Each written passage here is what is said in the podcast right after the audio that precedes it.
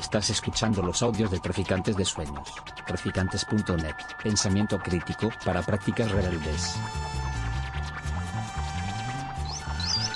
Traficantes de Sueños. Traficantes de Sueños.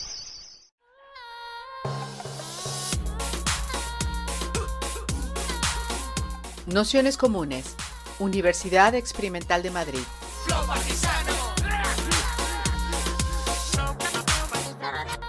Toda la información en nuestro canal de Telegram Nociones Comunes o en nuestra web traficantes.net barra formación. Bienvenidos, bienvenidas, bienvenidas a este curso sobre Úrsula. Que llegamos ya a la, bueno, lo que estaba planificado que era la última sesión sobre un pequeño debate así más colectivo, una lectura colectiva de, del librito Las, Las Niñas Salvajes, lo habíamos elegido eh, también porque es un texto corto y nos daba tiempo más pues, a la posibilidad de que eh, la mayoría eh, pudiésemos leerlo y sabiendo además que hemos estirado el curso una sesión más hasta la, hasta la semana que viene y con la intención bueno, pues de hacer un pequeño taller de escritura colectiva. bueno, lo que estuvimos hablando la semana pasada iba en ese, en el sentido y como os comentaba, pues bueno, a mí se me ocurría que la posibilidad de, de, esa, de esa escritura fuese en torno a las siete ideas que planteó María González Reyes, que en su libro de la nueva cultura de la tierra eh, proponen seis ideas y una séptima idea que es a, a, rellenar por parte de quien, de quien lo lea. Y bueno, pues podía ser buena idea el, el pensar eh, a partir de esa, de esa sesión, el escribir algo, pues nosotras, nosotros, y, y tener estos días para hacerlo. O sea, que tendríamos eh, toda esta semana pues, para pensar algo corto, más largo, lo que se nos vaya ocurriendo. Yo lo que haré mañana, junto al audio de la sesión, es mandar pues, bueno, algunas ideas, algunas preguntas, pero bueno, lo básico lo tenéis ya en el, en el audio de María y en, su, en el PowerPoint que, que pasó y, que puede, puede servir eso de, de, de, apoyatura. ¿no? Y bueno, pues para la, la, sesión de hoy lo que había pensado era eh, empezar yo con alguna una pequeña introducción de este libro, Las Niñas, Las Niñas Salvajes, con la intención de que, de luego, bueno, pues pasar el, el micro y que pudiésemos ir comentando lo que nos, lo que nos ha parecido el, libro, el contenido y, también, bueno, pues algunas preguntas que nos haya podido suscitar o relaciones con algunas otras cuestiones que, que, hayamos, que hayamos leído y, bueno, pues con los temas habituales que hemos ido, ido tratando, ¿no? Sabéis que el libro de las niñas salvajes, voy a dar por hecho que la mayoría lo hemos leído sin desvelar el, el final, aunque el texto es, es corto, pero, pero bueno, eh, una de las cosas que quería plantear tiene que ver con cómo se desenlaza el, el libro, o más que eso,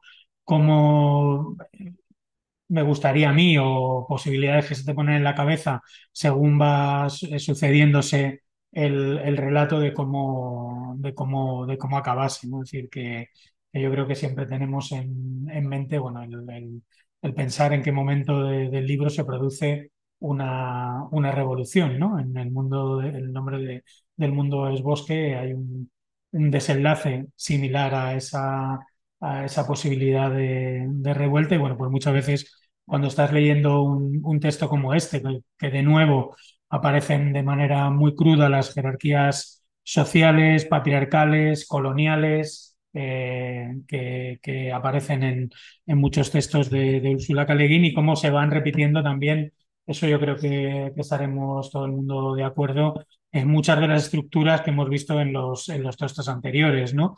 Aparecen, por supuesto, esos personajes que están en la encrucijada de dos mundos, como decía Cois, el, personaje de Vir, eh, y, que, y que está precisamente a caballo entre un lado y otro, como sirve de guía, ¿no? es decir, ese papel casi también del, del antropólogo, de la persona fichada por el Departamento de Estado en Estados Unidos, que sabéis que durante desde los años 60 utilizaron metodología antropológica para, eh, investigar y conocer hasta el último detalle las eh, culturas que quería eh, destruir a partir de, de procesos coloniales. Se hizo en Perú, se hizo en Ecuador, se hizo en, especialmente también en, en, Centroamérica y donde aparecieron figuras nativas, ¿no?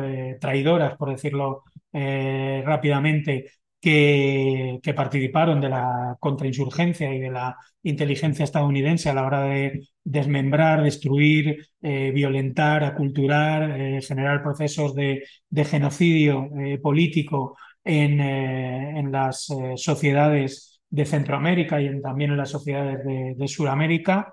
Y, y como ese tipo de figuras siempre han sido súper ambivalentes, ¿no? Y yo creo que, que aparece reflejado en el libro. ¿no? El personaje de Bill dice en un momento determinado, precisamente al, al, inicio, decir, hablé con mi gente y les dice que se acercaba una incursión. O sea, les pone sobre aviso de, de, esa, de ese ataque, de esa mm, ataque en forma de racia, ¿no? De racia de secuestro de, de niñas, ¿no? En este caso fundamentalmente, y, y, en, y en ese punto la, eh, su sociedad nativa, eh, dice, os estaban esperando dentro de las tiendas.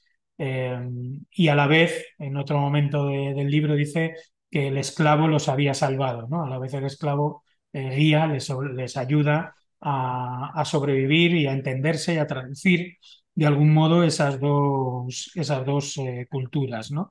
Del otro lado, del lado de, de, los colonizadores, de los jefes, aristócratas, propietarios, eh, la parte, un poco decir claramente los malos de, la, de la, obra, eh, aparece pues eh, gente absolutamente despiadada, ¿no? Desde todo el inicio y yo creo que, que toda la, la, novela tiene la capacidad de revolver el, el estómago, ¿no? Decir, y a la vez, bueno, leyéndola mientras lees cosas de de Palestina, ¿no? Es decir, como gran guerra colonial hasta sus últimas consecuencias, muchas imágenes eh, resuenan, ¿no? De lo que de lo que está de lo que está sucediendo, ¿no?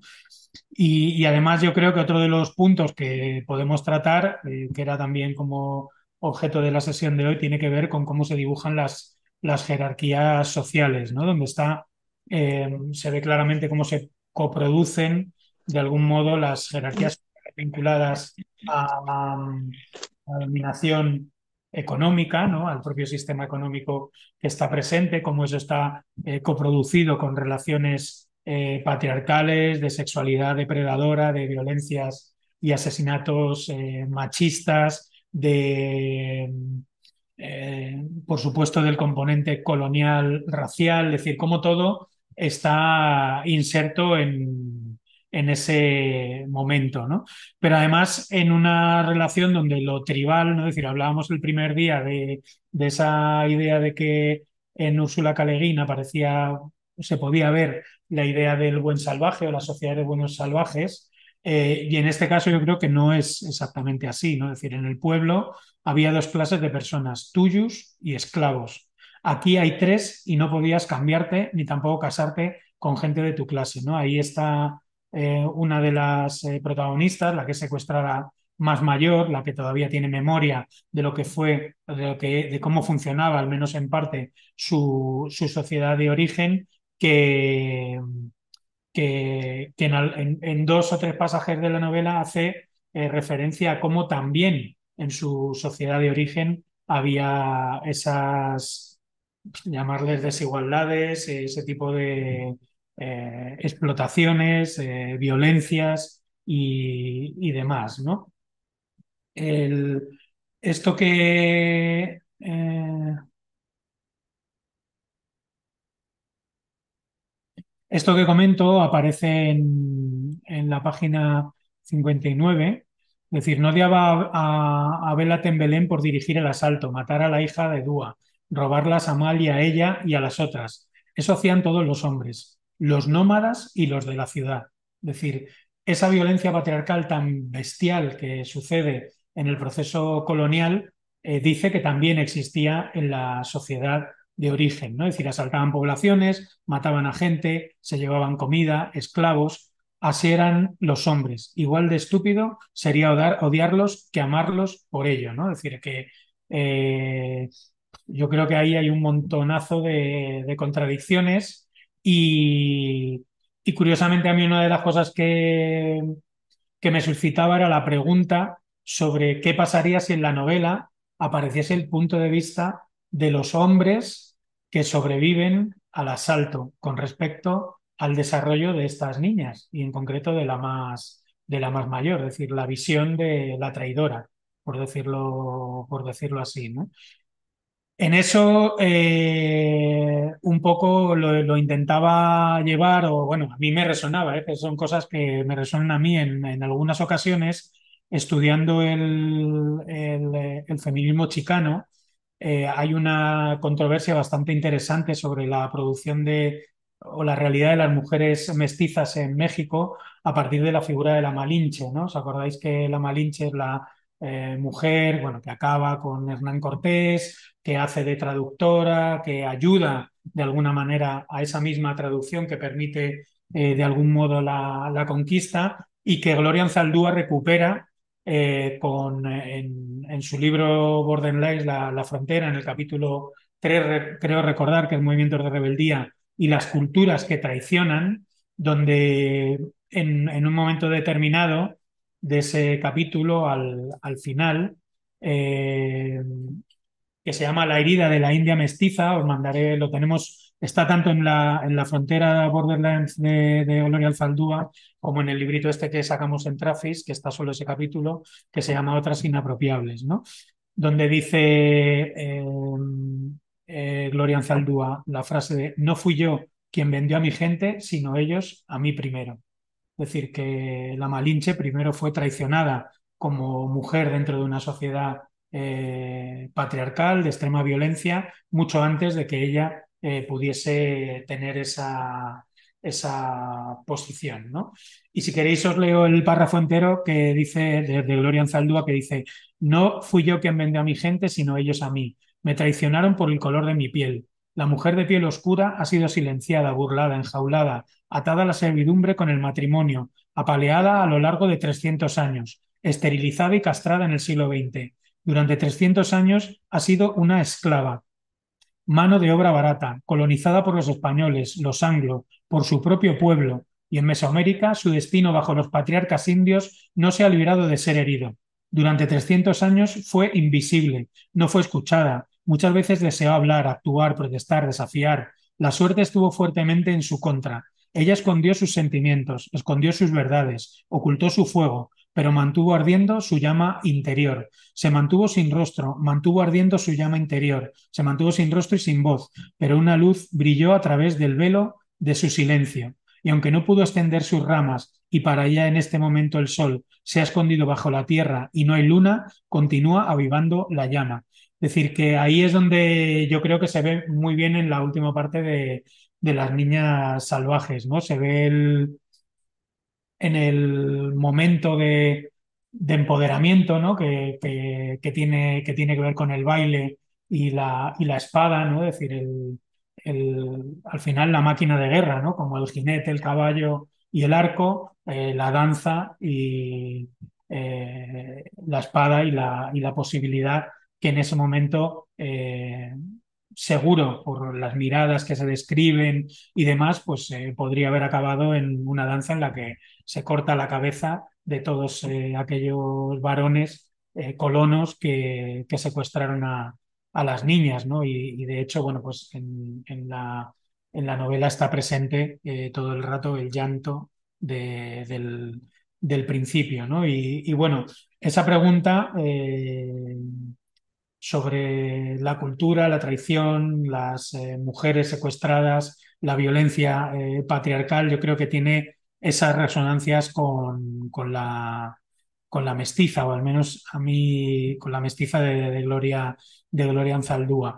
En, en este punto sobre, sobre la cuestión de la Malinche y la producción del mestizaje y, la cuestión eh, patriarcal, colonial, eh, capitalista, eh, hay bastante escrito y es un debate muy interesante en, México que precisamente una de las que lanza con más fuerza es, es, Gloria, es Gloria Anzaldúa, ¿no? Y bueno, me parecía eh, interesante traerlo como una de las preguntas que, que surgían a partir de, a partir de ahí, ¿no?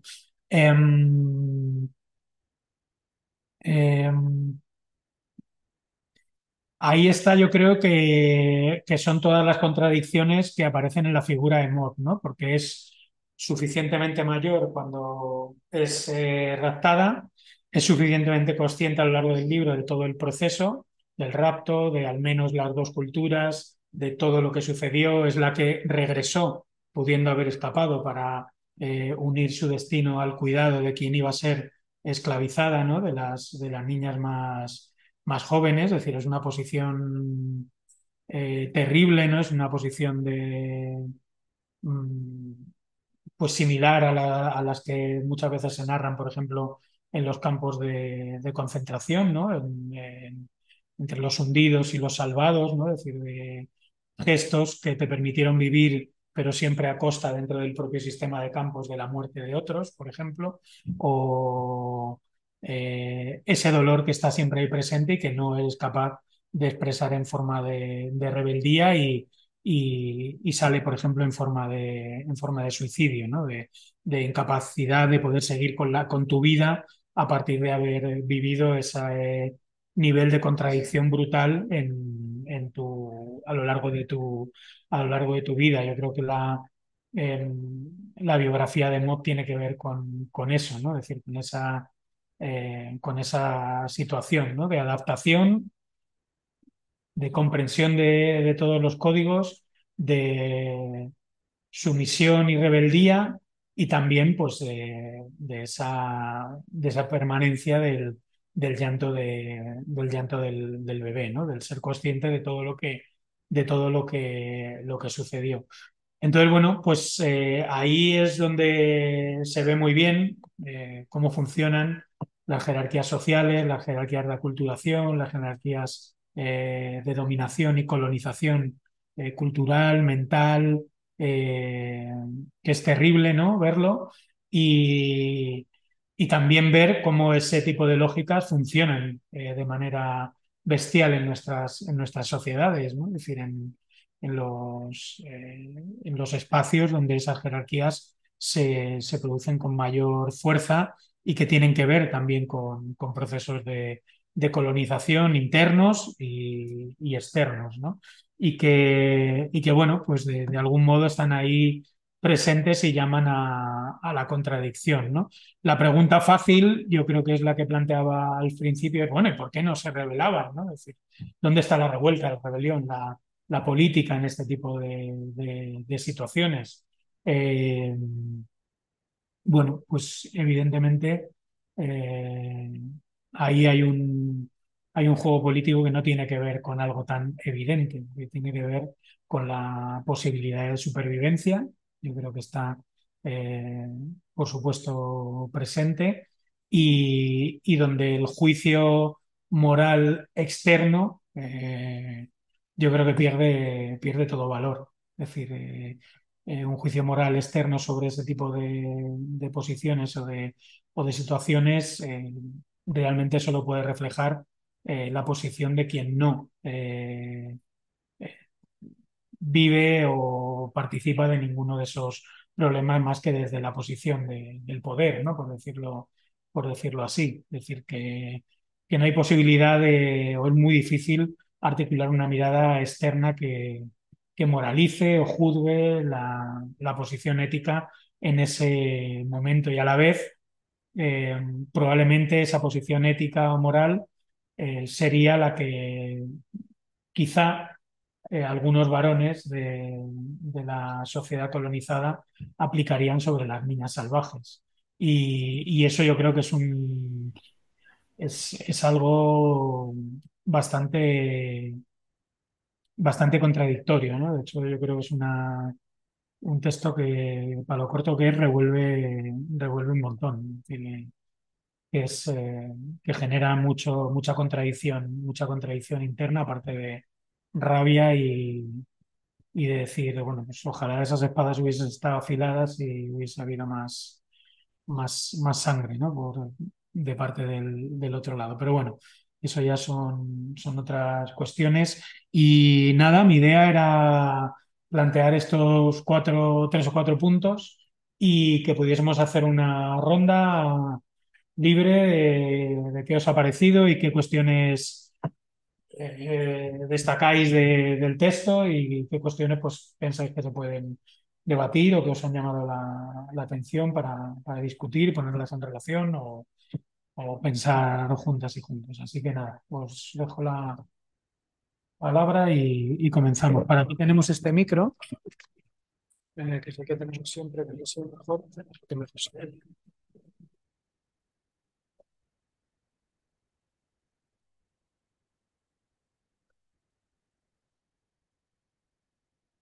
muy bien, vamos. Quienes estéis por casa, pues podéis levantar la mano o pedir la palabra por el chat. Y quien esté por aquí, pues lo que mejor os parezca, me decís y nos ponemos a ello.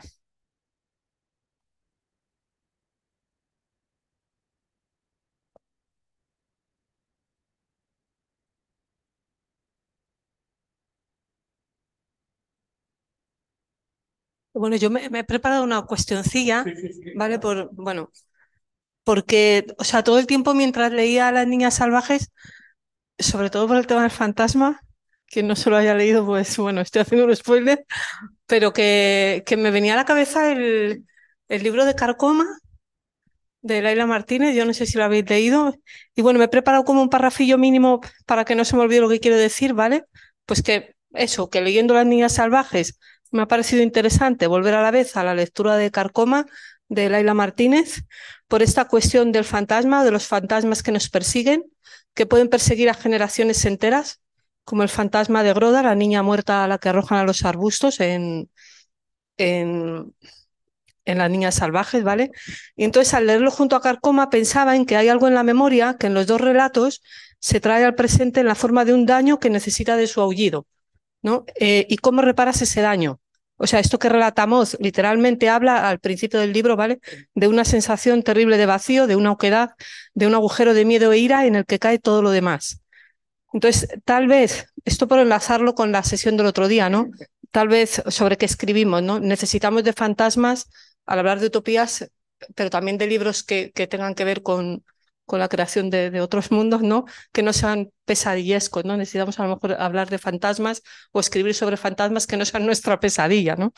Hay algo de justicia, también lo quería decir, si se quiere, en estos finales en los que el daño causado se lleva por delante también a los malvados. Entonces, por ejemplo, en Carcoma, esa rabia contra señoritos y señoronas, pues se traduce en la desaparición del niño de los Jarabo, que es como el último varón, ¿no?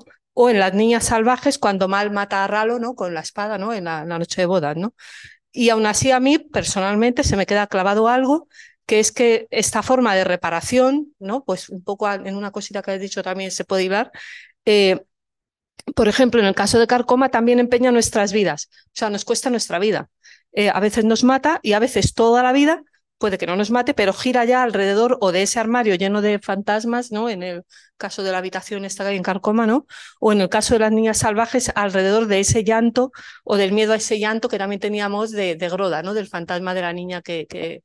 Entonces, bueno, si te pones a sentar a hablar a los fantasmas y un poquito por esto que has comentado, es como, o sea, es terrible es terrible, ¿no? Que, que, que, y bueno, he querido como traerlo en el párrafo porque luego se me olvida, pero sobre todo la importancia a veces de la memoria, cómo la memoria se puede convertir, que es la vida que se ha vivido, que han vivido generaciones anteriores, puede atravesar generaciones enteras y llevarnos, pues fíjate, si hablas de Gaza, ¿no? A, dónde puede llegar la memoria y el tirar hacia atrás el tiempo de, de pues, pues, de siglos, ¿no? Eh, y, dónde estamos, en qué punto se está, ¿no? Pues bueno.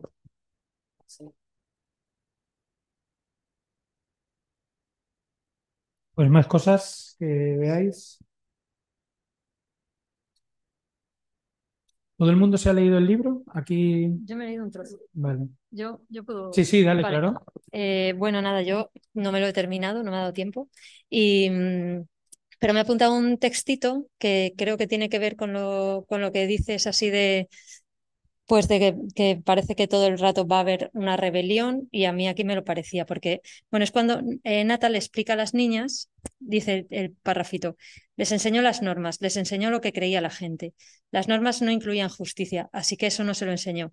Quizá ella no creyese en lo que creía la gente, pero de igual modo les enseñó cómo vivir con quienes sí. Entonces, pues como que la figura de Nata es igual que la figura de, de Mod, ¿no? Que, que sabe que, que no puede decir pero, o sea, como que siente que debería decirlo, pero no lo dice porque, porque están en esa, en esa especie de sumisión por sobrevivir en, en, ese, en la ciudad. Y, y, eso, y luego tú, tú, has dicho algo de como que, eh, esa, o sea, que eso puede ser también, o sea, por, porque es difícil articular, o sea, la, la, mirada externa que puede haber ahí, ¿no? Juzgándolas a ellas, podría ser como por parte de los hombres que han sobrevivido a los, al asalto, o sea, de los varones de su aldea. O, bueno, es que esto no lo he entendido muy bien, pero has dicho algo así, ¿no? Pues eso. Sí, pues. Vale. Sí.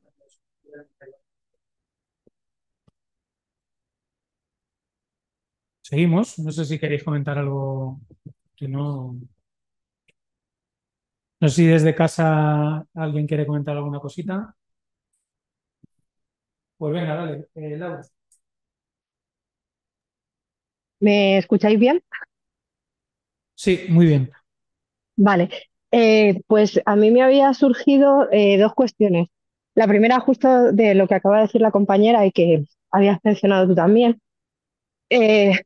Cuando leía el libro, no paraba de recordar, no sé, otras cosas como, por ejemplo, eh, las doce criadas de, Pen de Penélope, de Atwood, cosas así, ¿no? Cómo a la mujer se le exige un valor ético cuando hay una invasión, un sometimiento mucho más alto que lo que se le podía a lo mejor pedir a un varón. O esa es la sensación que yo tenía constantemente, porque al final cuando atacan para raptar, raptan niñas.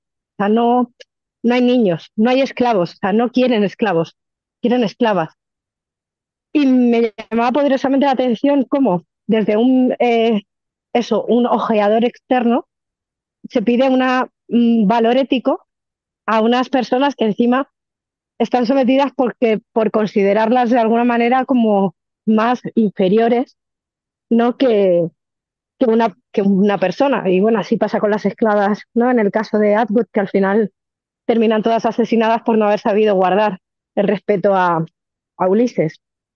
Y sobre otra cosa que ha dicho la compañera, eh, me llamaba mucho la atención que por, mucho que por muchas vueltas que le damos, si nos fijamos en el nombre del mundo es bosque o incluso en este mismo, siempre la solución es la violencia. Y me, me, me llama mucho la atención que no encontremos otra, o sea, planteamos distopías, planteamos utopías, pero al final eh, pues eso, recurrimos a, a esta herramienta para intentar reparar algo que no reparamos porque, como bien decíamos, la memoria lo mantiene ahí. Y me habían llamado la atención esas dos cosas. Eh, Victoria. Eh, hola. Eh, bueno, yo solamente um, hacer como dos cosas que me han llamado la atención y que están muy ligadas a cosas que hemos hablado. Eh, una de ellas es eh, eh, la diferencia entre Bit, el hombre de la tierra, el que hace de intermediario primero con las niñas y, y, las mismas niñas. Bit le dice a los suyos que eh, de hecho explica que él vuelve con, con, los, con los, colonizadores eh, porque mm, eh, le dan de comer y de hecho le explica a los suyos, vuelve, es decir, podía haberse quedado con su tribu, pero vuelve, vuelve porque tiene donde comer, tiene una vida mucho más fácil. la diferencia con, con las niñas y con Nata es muy grande. Bid, al fin y al cabo, es su nombre. La diferencia con, con las niñas, con la parte femenina, es que ellas, sobre todo eh, Mod y, Nata, eh, se dan cuenta de las diferencias, pero no se atreven a expresarlas.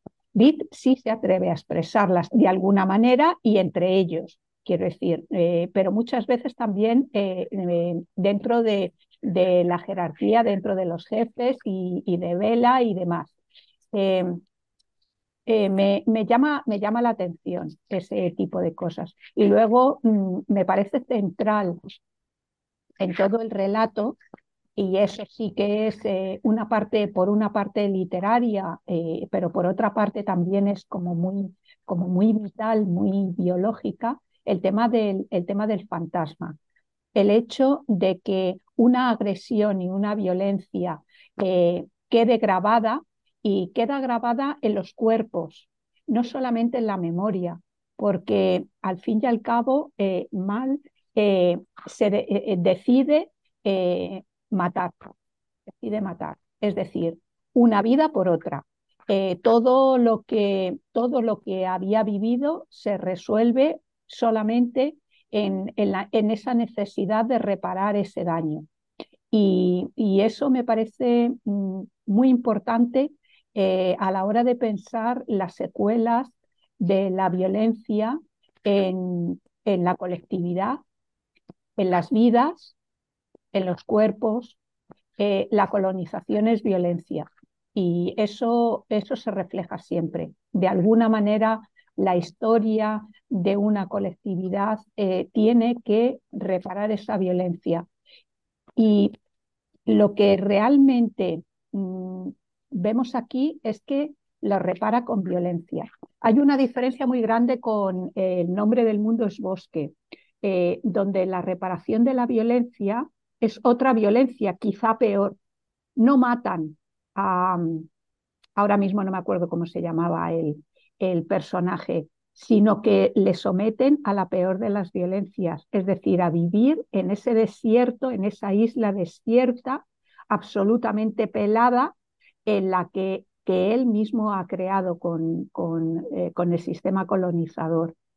Eh, me, de alguna forma la violencia siempre está presente como reparación. Eso me ha llamado mucho la atención, ¿no? Y, parece que es algo de lo que no podemos desprendernos en, nuestros, en nuestras concepciones culturales.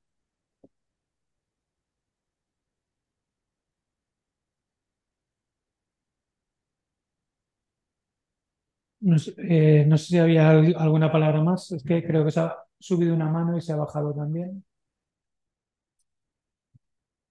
Si no, aquí tenéis por ahí el micro, cuando queráis hablar, adelante.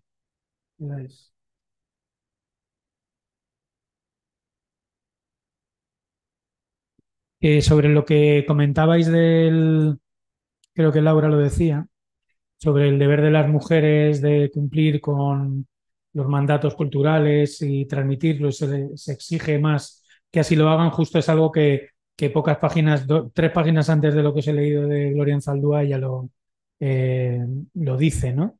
Dice, los, los varones hacen las reglas y las leyes, las mujeres las transmiten. ¿Cuántas veces habrá oído a madres y suegras aconsejar a sus hijos pegar a sus mujeres por no obedecerlos, por ser ojiconas, eh, por ser callejeras, por esperar que sus maridos las ayuden con la crianza de los hijos y el trabajo doméstico, por querer ser algo más que esposas, la, cultura espera que las mujeres muestren mayor aceptación a y compromiso con el sistema de valores que de los varones, que los varones. Eh, justo está, está hablando en esa, en esa comparación lo mismo que, tú estabas, que tú estabas señalando. Y nada, pues seguimos, no sé, más cosas.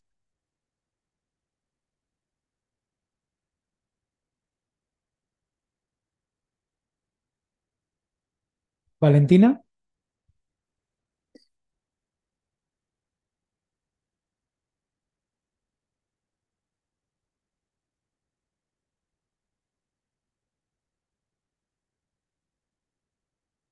Creo que habías pedido el nombre por la, el, el, turno por, el chat, eh, Valentina.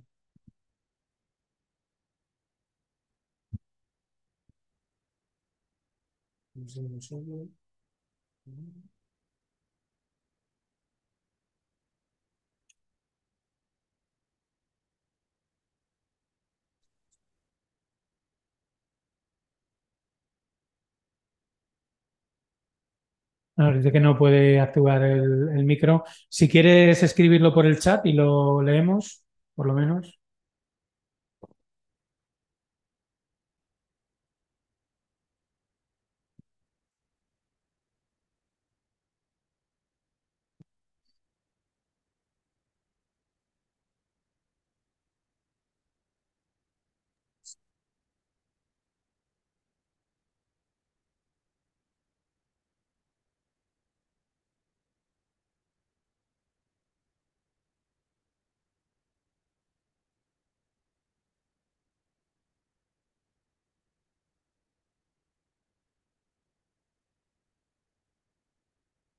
Bueno, no te preocupes, si lo, si lo puedes escribir por el chat, eh, lo leemos y, y ya está. Para que por lo menos lo podamos dejar, dejar grabado.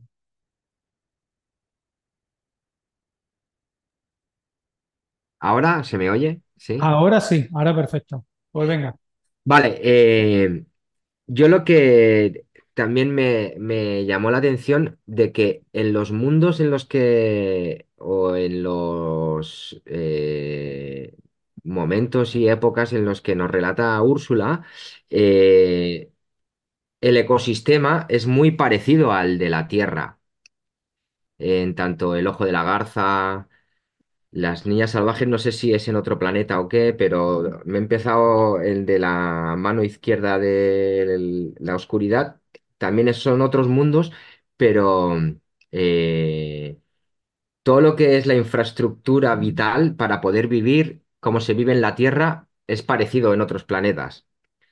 Eh, y también los seres que nos describe también son muy parecidos, son como humanoides también, ¿no?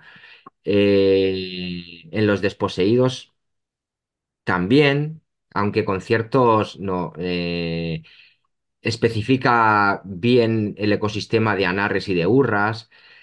Eh, en el nombre del mundo es bosque, también es, es un ecosistema muy parecido al de la Tierra. Los crichis son como Australopithecus, ¿no? Por decirlo de alguna manera. Eh, entonces, eh, me resulta muy curioso, ¿no? Porque yo me pregunto cómo los, los escritores y la, bueno, la gente, cómo vería otros mundos en otros sitios diferentes. Y tendemos a pensar en, en que el ecosistema el, el- el sistema básico vital es parecido como el de la Tierra. Siempre pensamos así, ¿no? Eh, el cine, por ejemplo, en las películas que han mostrado otros planetas, son muy cuidadosos con el tema este de, por ejemplo, que no podemos respirar, ¿no? Vamos con escafandras, ¿no? Cuando estamos en otros, eh, cuando nos imaginamos estar en otros planetas, el cine guarda mucho la, historia de la escafandra y el tal, ¿no? Eh, eh, me resulta un poco eh, llamativo, no sé, porque igual a mí el tema de la tierra me, me, me resulta siempre llamativo porque, bueno, soy jardinero y siempre, pues, el contacto con el entorno me es muy vital, ¿no? Y también el fijarme y el repetir cosas eh, beneficiosas de lo que tenemos en nuestro alrededor siempre me ha llamado la atención.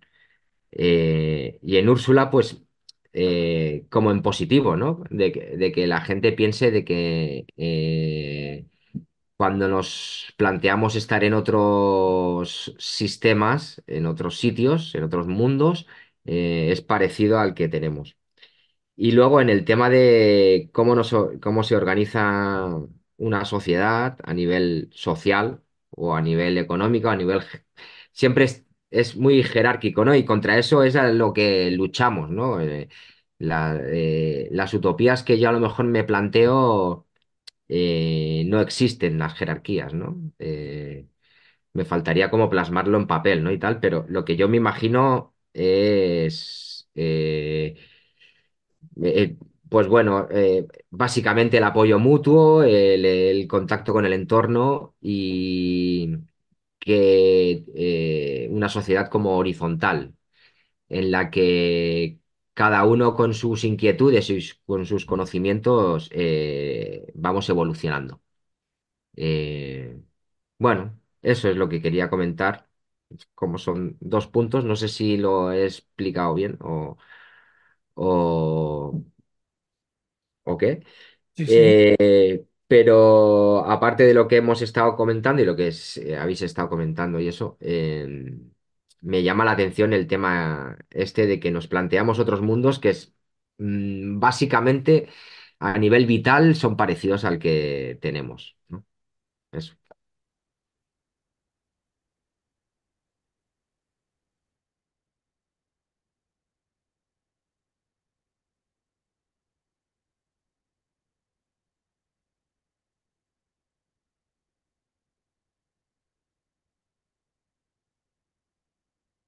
Más cosas, no sé si había alguna cosa más.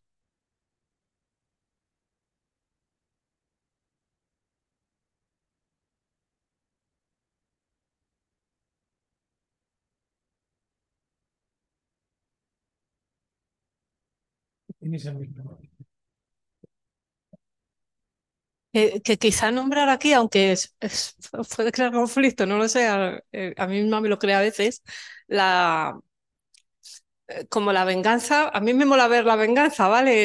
En, estos libros, o sea, ver que, que mm, te puedes cargar a ese tipo, ¿sabes? Que, y te lo cargas. Y en el librito de, de Carcoma, es que vuelvo a ese libro porque leerlos a la vez me ha resultado muy curioso, ¿no? Pues eh, la, la venganza ya es algo como que la tipa esta que hace los tatarijos es aunque toda su vida gire al final alrededor de eso, pues yo qué sé, hay, hay un modo de reparación ahí, ¿vale?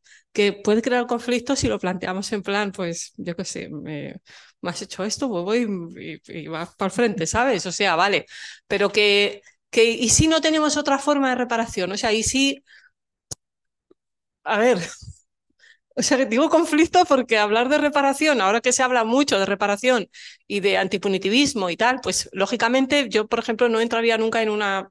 O sea, no, no voy por ahí, ¿vale? Hablo en este no, no voy por ese lado, no confundamos, ¿vale?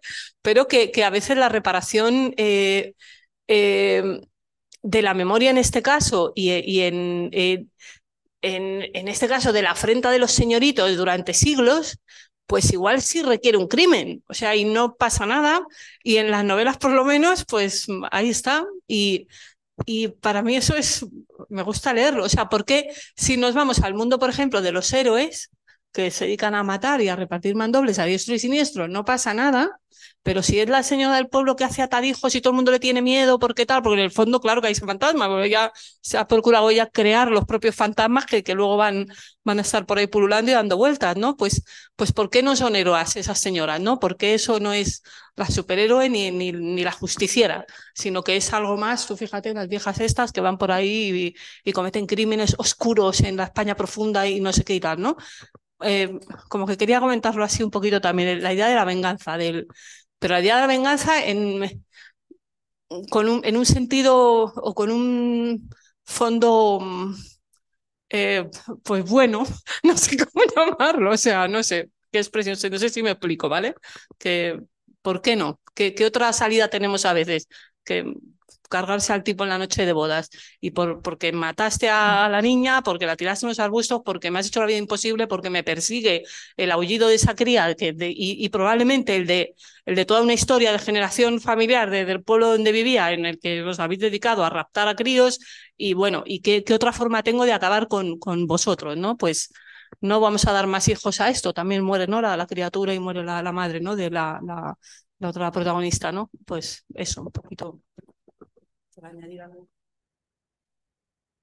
Eh, Carmen, había pedido la palabra antes. Sí, hola. Eh, mira, yo, eh, siguiendo con la escena que comentaba Victoria hace un rato, a mí eh, me llamó mucho, mucho la atención mmm, cómo describía, cómo describe Vid su relación con los otros, cómo se interpreta a sí mismo con respecto a los otros en el sentido de que se siente más eh, hombre de la ciudad mm, y hace alusión a, a, cosas que tienen que ver con, con lo que yo llamaría clase, ¿no? Pues dice, el hijo de mi hermana es un dios, soy digno de confianza. Y en cambio, con respecto a los otros pueblos, que quizá tiene mucho más en común con ellos en el fondo, bueno, en el fondo y en la forma, eh, dice, esa no es mi gente, yo nací a Ayulu o Ayulu, como no sé cómo se dice, y entonces e, esta es una circunstancia, la de no identificación con lo que yo creo que es eh, su, su verdadero nosotros, que mm, yo creo que no he encontrado en otros, en otros relatos de Ursula K. Le ¿no? O sea, como que, que normalmente eh, cada uno es, eh, en, en, en los distintos mundos que describe, cada uno sabe dónde está, sabe quién es y sabe cuáles son nosotros y cuáles, y cuáles son los otros, ¿no? Y esto me llamó bastante la atención. No he terminado el libro, así que no sé si luego desarrolla algo más sobre este tema, pero, pero me pareció interesante y, y quería comentarlo con vosotras. Marina. Em, ¿se me oye? Sí, sí, sí. Vale. Que em, eh, quería agradeceros las intervenciones porque me han gustado mucho y solo quería em, dar un, bueno, un matiz a algo que he pensado yo y es que eh, en este cuento me ha gustado mucho cómo, cómo la autora hace que te sientas apelado a la historia que está pasando. Y es en esto que comentaba, es cuando ella dice que ella, que la niña no puede decir pero porque no sabe qué es la justicia, porque nunca se la han enseñado. En ese momento, cuando, cuando leí esa frase, pensé que, que ahí es cuando te hace responsable de lo que está pasando en el libro. Te dice, vale, tú sí sabes lo que es la justicia. Entonces, y te, y te presenta un montón de personajes con matices y súper complejos para que puedas pensar sobre eso. Y nada, solo quería compartir esto y después también sobre lo que habéis dicho, y es que en algunos libros de, de Úrsula K. que he leído, me ha parecido que la, la, solución que propone no es la violencia. De, de, hecho, creo que no es venganza lo que pasa en esta historia, o yo no lo definiría así. Pero incluso en otros libros, en, en este me sorprendió que fuera, y en el del nombre del bosque, que fuera la respuesta a la violencia, porque en, otros cuentos como El ojo de la garza y en, otros lo que propone es la huida, porque es como que la única solución a la violencia que tiene un pacifista o, alguien que no quiere participar de eso es huir. Lo que pasa es que en este cuento el mundo es tan constreñido y tienen tan pocas opciones que, que, no, que no vean otra solución. Y nada, ya está. Gracias.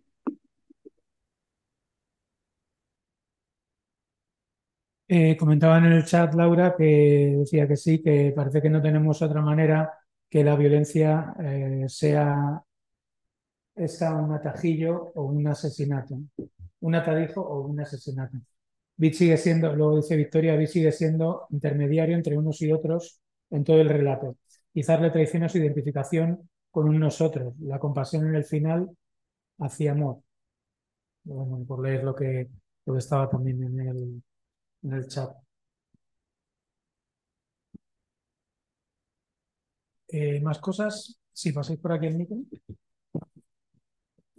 Sí, bueno, yo quería decir que estoy súper de acuerdo con la última intervención, porque yo tampoco lo entiendo como que sea una venganza, sino que a estas niñas las han secuestrado y se han adaptado, han hecho todo lo que han, o sea, han hecho todo lo que les han pedido para ser las mejores esclavas, porque es la única forma que tienen para sobrevivir, y lo único que no pueden aguantar porque le perdonan a Abel, le perdonan a la familia todas las cosas tan terribles que hacen, y al único al que no pueden perdonar es a este hombre, y la familia les traiciona y la venden a este señor. Es como, ¿sabes? Lo único que te pedíamos era no, no hacer esto. Entonces, a mí no me parece que sea venganza, sino que es como la única cosa que han podido hacer desde que las han secuestrado.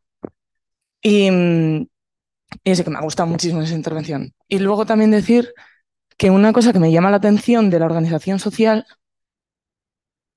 eh, que a lo mejor la explica y yo no me he enterado. Pero lo de que los nobles sean las copas, en plan como la copa de los árboles, la tierra y que los comerciantes sean la raíz.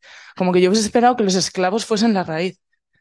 Obviamente no con un estatus bueno, sino que los llamase así y que que sea la gente que está en la tierra, es como, no sé, ni siquiera en el capitalismo es así, ¿sabes? Entonces, como que eso me llama mucho la atención que la raíz sea el comercio.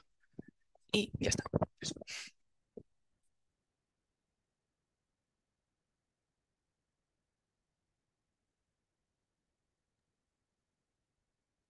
Eh, hombre, yo eh, sobre esto que, acabas de decir, sobre el tema de la raíz, eh, es que la raíz es lo que alimenta una, una sociedad, una planta, es la base.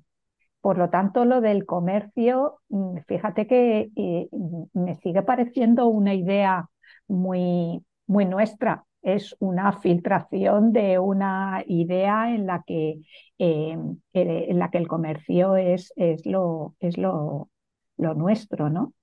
Mm, eh, la tierra, lógicamente, es la gente que, que está obligada a trabajar los trabajadores de la tierra, los campesinos, siempre es la parte más baja de la sociedad.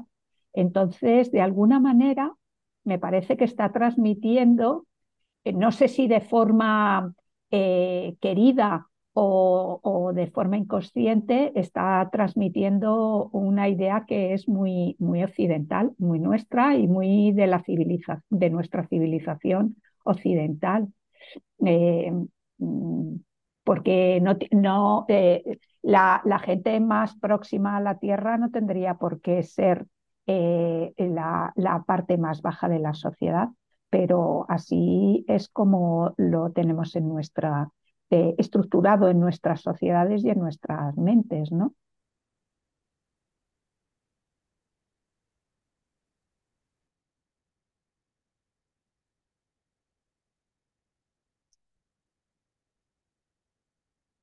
Más cosas en este sentido. Iba a comentar algo, pero era una cosa. Ah, no, comenta si quieres, pero yo es una pregunta solo si vuelves, puedes volver a citar el librito vuestro donde está esta parte de Sí, Gloria Saldúa. Vale, genial. Sí. Lo que iba a comentar eh, sobre lo que, sobre lo que tú decías antes, eh, leyendo una reseña sobre el libro, eh, dice una cosa muy curiosa que pone el acento en un, una cosa que es evidente durante todo el libro, pero que bueno, que hay que darle, o sea, que, que a veces como que pasa desapercibido, que es la, como el sistema de cuidado y solidaridad que tienen entre ellas, ¿no? Es decir, que eso es lo que, eso es lo que las también les permite sobrevivir, ¿no? Entonces, aquí decían una cita, eh, precisamente previo al, a,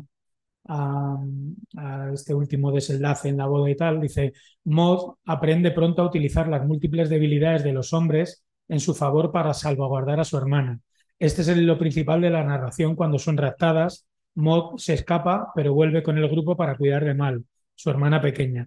Ante todo, su vida es protegerla, hasta que el sistema le arranca también ese poder, el poder de protegerla con respecto a lo que tú señalabas en el momento de, la, de la boda, que realmente lo que hacen es romper esa, esa pequeña comunidad de cuidado que tenían eh, para, también para, para sobrevivir y que de algún modo eh, profundamente es el sentido que les permite también, es decir, por lo menos el estar juntas, cuidarse, el, tener ese- esa, esa posición y también eso se lo, se lo rompen, ¿no?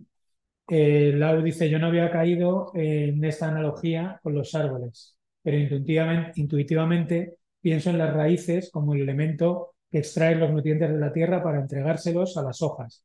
Por tanto, igual son los que roban a, la- a los tierra para dárselo a los copas. No sé.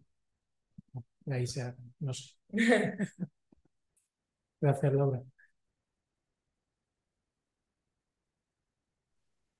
Sí, yo quería comentar una cosa. Uy, eh, a ver si Esto último que, que habéis dicho, de mm, que se genera una, como una pequeña sociedad de cuidados, eh, me ha recordado al, al texto este que, que, reco- que recomendó Jordi, que es de una, una charla que dio Úrsula, hablando acerca de la utopía euclidiana y de California. Y es que me lo leí justo después de leer este texto y, y sí que me resuena algunas cosas que, que dice ella acerca de, de la diferencia entre la sociedad yin y la sociedad yang. Y sí que me resonaba esta, esta pequeña sociedad de cuidados, esta pequeña comunidad de cuidados, como una especie de, de, pequeño, de pequeña comunidad yin dentro de una comunidad yang. Que, y por, por hacerme entender, en el texto ella dice que las sociedades yang las asocia con una cosa, con un, tipo de, de, cultura de que es un término de Levi Strauss, que es una sociedad caliente. Y, son, y tiene características del tipo brillante, seca, clara, fuerte, firme, activa, agresiva, lineal, progresista, creativa, expansiva y pujante. Y ello, eh, con esto Úrsula también lo asocia con las sociedades con historia y las contrapone a las, a las yin, que son eh, oscuras, por lo tanto no están, no están visibles, por eso esta idea de que me había recordado a que es una, como una sociedad de cuidados que está eh, oculta tras esa cortina amarilla, ¿no? que no se puede pasar, pues son eh, oscura, húmeda, críptica, débil, dócil, pasiva, participativa, circular, cíclica, apacible, nutriente, retraída, contractiva y fría. Y ella, eh, de hecho, habla de esto en, en, un texto que habla sobre la utopía. Me parecía interesante porque este texto tampoco no, o sea, habla como enlazaba, eh, me hacía pensar una cosa que, en la que ella hablaba de utopías con este texto, que no me parece tampoco especialmente utópico, pero, pero sí que era una reflexión que quería compartir, porque realmente ellas no es una utopía lo que crean, pero es un pequeño espacio eh, seguro y, en ese sentido, pues bueno, sí que podría resonar esta cosa del yin y el yang. Simplemente era una, una reflexión que quería compartir.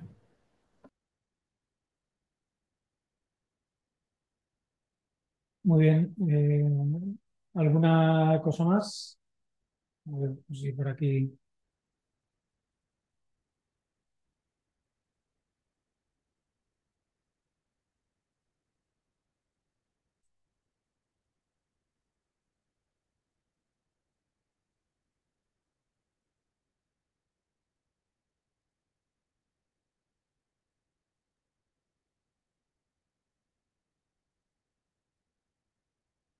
Esta reseña que os he dicho del libro también os la mandaré mañana porque está bastante bien, es como un comentario así en dos páginas y es una de las cosas que he encontrado que se hizo eh, cuando salió la edición de, de Virus.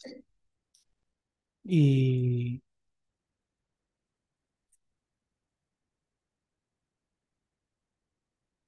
ahí me llama una cosa la atención, que bueno, esto es un detalle, eh, cuando explican el, el tema de, del vestido, ¿no? Es decir, que no se podía coser, ¿no? Es decir, que tenían que vestirse haciendo ataduras, con jirones, ¿no? Es decir, como la... Evidentemente, no sé, eso tiene que ver con que te quedes con una imagen como de náufragos, de esclavos, de... Es decir, que yo creo que es que, bueno, hay muchas más cosas, todo lo que significa eh, coser, tejer y, y, demás, pero que tiene que ver también con esto que señalaba creo que Valentina de, de que todo el rato, al, y lo hablamos desde el principio, al no ser unos imaginarios con muchísima tecnología en mundos demasiado lejanos, todo tan parecido, tan cercano, que, que es lo que precisamente permite empatizar y, dar, y también darte cuenta de las similitudes con, con lo que vives de manera más, de manera más cercana. Bueno, por si habéis encontrado alguna de estas cosas también interesante para poder, para poder comentarlas, vamos, al hilo de esto de, que, que, comentó, que comentó Valentina. Eh, sí, a mí, a mí me ha parecido también muy interesante, pero creo recordar, eh, no sé si estoy equivocada, eh, o por lo menos yo lo he asociado así, eh, las, las, mujeres eh, que no son de la copa, eh, realmente de la copa de familia, son las que no pueden llevar vestidos cosidos. Y mientras que las, las esclavas, las, las, el resto de las mujeres, perdón, es al revés, las de la copa sí pueden llevar los vestidos cosidos, las esclavas no pueden llevarlos. Y, y eso me parece eh, una forma de marcar eh, las diferencias de clase eh, muy importante, muy, muy importante, porque si no estoy equivocada, me parece que el detalle era así. Mm, los vestidos cosidos eran muchísimo más lujosos, lógicamente, y los otros efectivamente son vestidos de esclavo, es decir, alguien que no merece que otros trabajen cosiendo para ellos, que no merecen llevar esos vestidos más lujosos y, que no pueden perder su tiempo eh, o, dedicar recursos, mejor dicho, como es el hilo, como es el tiempo y demás, a embellecerse a sí mismos.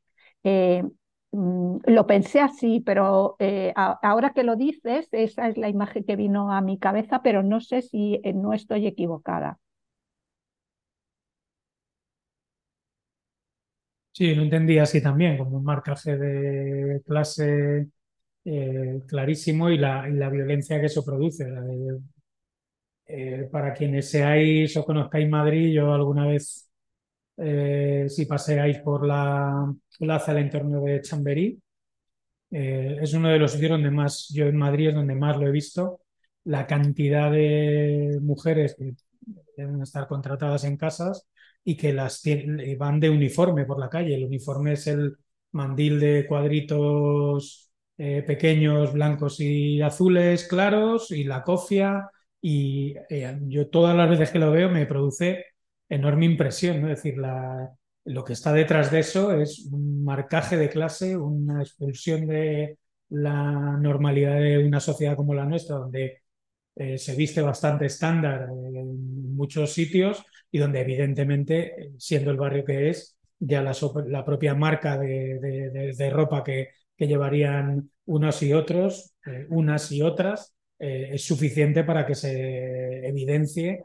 la diferencia. Bueno, aún así tiene que haber el signo, el, marcaje claro de la cofia blanca, el, mandil tal y el uniforme, eh, pero no es uno ni dos. A mí las veces que lo he visto es que es impresionante porque son decenas de mujeres por la calle vestidas así. y y, como, y, ya si te fijas todavía mucho más, eh, muchas de ellas hablando en inglés, porque eh, como contaban las compañías de territorio doméstico, eh, te pagan la misma mierda y sin contrato por hacer las tareas del hogar y además cuando llegan los niños tienes que hablarles en inglés para que sea un entorno de cuidado bilingüe, ¿no? Y todo eso por 6 euros la hora, por decir, es una cosa alucinante esos marcajes de clase y como el vestido eh, sigue, sigue teniendo ese, esa, como esa fuerza. ¿no? Evidentemente las distancias son enormes entre el relato que hemos leído y, la realidad, pero como eso está ahí siempre eh, tan, eh, tan presente ¿no? en, todas las... En, en, nuestra sociedad también, ¿no? Está ahí como muy, como muy patente. Sonia, eh, no sé dónde está el micro. Sí, a mí esto que cuentas me ha hecho acordarme de que trabajé unos meses cuidando a una señora muy mayor, ¿vale? Para una familia de dinero en el barrio Salamanca. Y dentro de la casa trabajábamos tres, dos chicas internas y yo, yo trabajaba de noche, iba a dormir en la habitación de la señora, ¿vale? Por si se moría. Básicamente que hubiera alguien allí, o sea, esto lo cuento ahora, ¿no? Por si se moría, que hubiera alguien y pudiera avisar, era el, piso de enfrente, pudiera avisar a la otra parte de la familia. Pues es muy curioso, pero yo entraba por la noche, ya iba cenada y nada, me ocupaba, pues la señora se acostaba, vigilaba el suero, estas cositas, y cuando llegaba la mañana, yo me pasaba una hora a, la, a, hora determinada a la casa de enfrente, donde dos chicas que sí que iban de uniforme, iban con cofia y tenían la obligación de uniforme, a mí me, me hizo sentir fatal porque a mí me sentaban y me servían el desayuno. Porque yo, yo trabajaba para ellos, pero me consideraban dentro de la casa un rango diferente al de las, que, al de las internas. Entonces, como el marcaje era impresionante, ¿eh? O sea, era una cosa que yo decía, oh, qué locura. O sea, y luego las dos chicas internas, pues sí que luego nos hicimos colegas, hablábamos, salíamos tal, en los ratitos que tenían libres, pero era, em, joder, era fuerte esa sensación de hasta dentro del trabajo, que era un trabajo, pues al final, una curra de noche, otras todo el día, tiene libre a las noches, pero es un trabajo como un poco, es esclavo en ese sentido, o sea, mal pagado, una birria, y dos personas además que en Madrid, porque venían de un pueblo, pues tampoco tenían... Eh, eh, donde ir si no estaban en la casa. Todo giraba alrededor de la casa, también sus ratos de ocio. Era salir con la señora a lo mejor de compras y te gastabas el propio sueldo que te pagaban a lo mejor en, yo qué sé, en cositas que, que, luego probablemente invertías en estar mejor en la casa. O sea que, no sé, me ha, me ha recordado mucho el tema del uniforme que hacía mucho que no, y no sabía que en Chambería había tantísimo. O sea, me impresiona que, que, era algo que yo pensaba que estaba como más y se ve que todavía continúa en lugares a los que normalmente, o sea, a los interiores de las casas no llegamos. Y lo que tiene que haber por ahí es, es tremendo, ¿no? Que, bueno.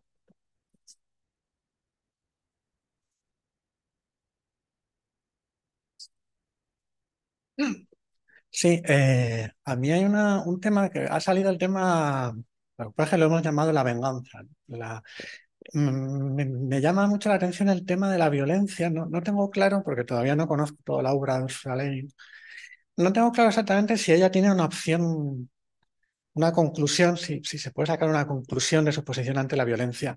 Eh, se ha mencionado el ojo de la garza.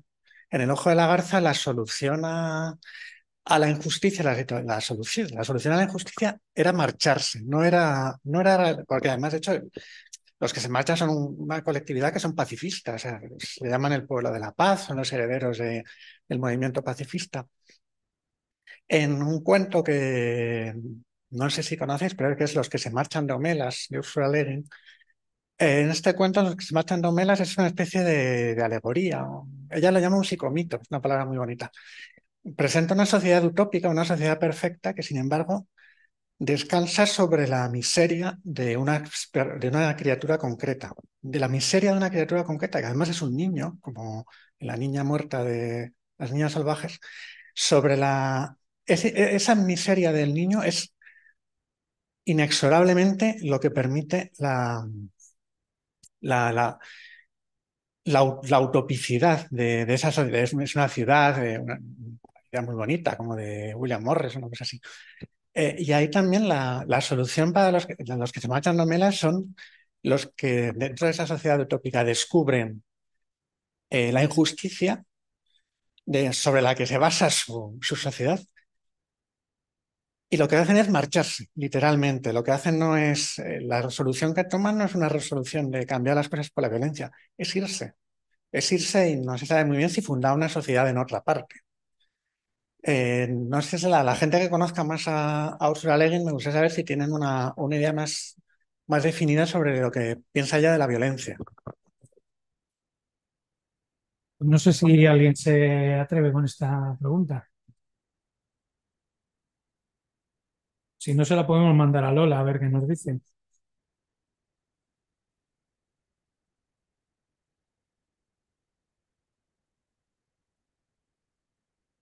Carmen.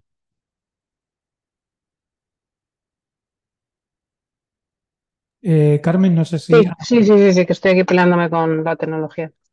Es que según lo estabas comentando, he cogido un libro de Ursula K. que ya hemos comentado durante el curso y porque recordaba un breve párrafo que tiene en la introducción que escribe ella misma. Y habla de que la novela de los desposeídos trata un pequeño mundo publicado, tal y tal, no sé qué. Y dice, el hedonianismo es el anarquismo, no aquello de las bombas en los bolsillos, que es terrorismo independientemente del nombre con el que, se con el que trate de dignificarse. Tampoco el darwinismo social del liberalismo económico de la extrema derecha, sino el anarquismo tal y como aparece prefigurado en la filosofía taoísta temprana. Y lo exponen Seli, Seli y Kroptin, es que tengo poca luz aquí. El, el blanco principal del anarquismo es el Estado autoritario, capitalista o socialista. Su objetivo práctico moral principal es la cooperación solidaria, asistencia, solidaridad, asistencia mutua. Es la más idealista y para mí la más interesante de todas las teorías políticas. Quería compartirlo porque me ha, llegado, me ha, venido a la cabeza, según comentabas, este, esta cuestión sobre la, la postura de Úrsula Guin sobre la violencia No es que sea una, una definición muy, muy profunda, pero bueno, igual puede servir de orientación sobre qué idea podía tener. Esto está, perdón que no lo he dicho, en la, en la introducción del libro que hemos comentado el día antes de la Revolución.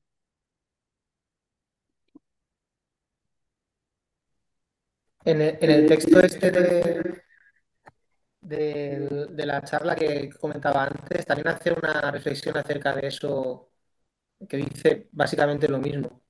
Eh, y también lo relaciona con, con, que es inherente la violencia al tipo de sociedad caliente, a la sociedad yang. Dice, el gran elemento utópico de mi novela Los desposeídos es una variante del anarquismo pacifista, que es tan yin como puede llegar a serlo una ideología política. El anarquismo rechaza la, identificación de la civilización con el Estado y la identificación del poder con la coerción. Contra la violencia inherente de la sociedad caliente, antepone el valor de una conducta tan antisocial como el rechazo general de las mujeres a portar armas en la guerra y otros recursos propios de, de Coyote. Bueno, esto tiene que ver con el texto. Yo personalmente, eh, cuando ha hecho esa pregunta, he recordado de una asociación que hace ella en La mano de la oscuridad, que a mí me sorprendió el, hecho de que en la sociedad de, que describe no hay guerras. Hay otro tipo de violencia, pero no hay guerras. Hay otro tipo de, confrontación. Las intrigas políticas se resuelven de otra forma, pero en el orden político de ese planeta no, no existen las guerras. Entonces ya lo, lo asocia a lo, como a lo masculino, a lo yang en ese sentido. Igualmente creo que, como, como decía Victoria, es una, una pregunta súper difícil de responder, porque aparte creo que es como un tema que lo que, es, que hila todas bueno, al menos las obras que he leído yo, eh, en todas de alguna forma aparece esa, esa violencia inherente a lo masculino, a lo yang, porque en, en justo en, en, El Eterno Regreso a Casa sucede algo así también. O sea, es una sociedad yin, que hay una sociedad yang que porta pues, las armas, la guerra y de alguna forma perturba ese, esa, no sé, ese orden.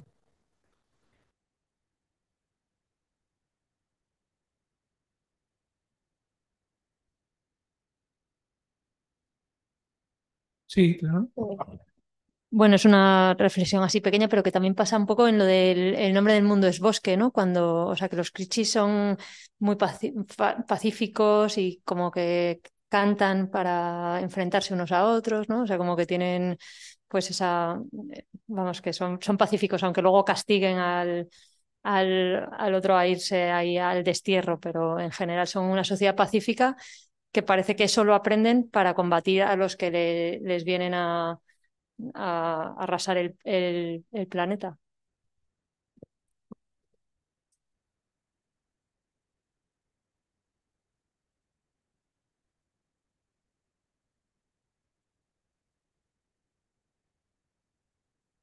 Muy bien, no sé si hay alguna, alguna cosa más.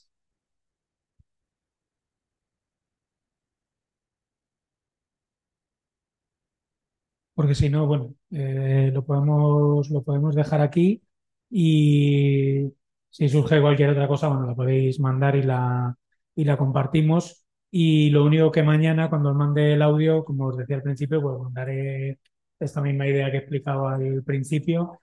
Eh, lo que sí voy a pedir es que confirmemos quiénes vamos a estar eh, la semana que viene. El martes, dijimos el martes o el de la semana. Bueno, la semana, la semana Yo que creo viene. que propusiste el martes, Martes, ¿verdad? martes 30. Vale.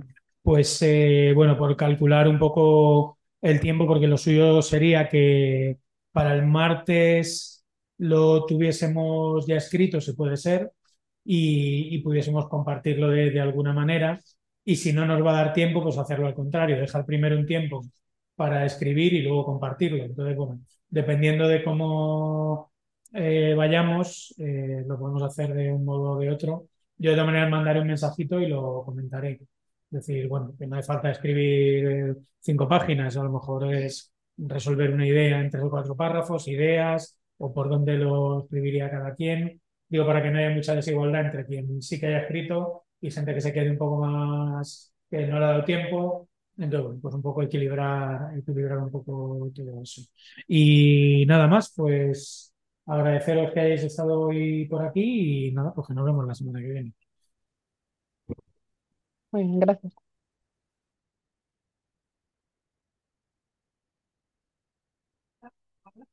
Ya se puede hablar. Esto se puede. ¿Esto cómo se apaga? Ah, aquí.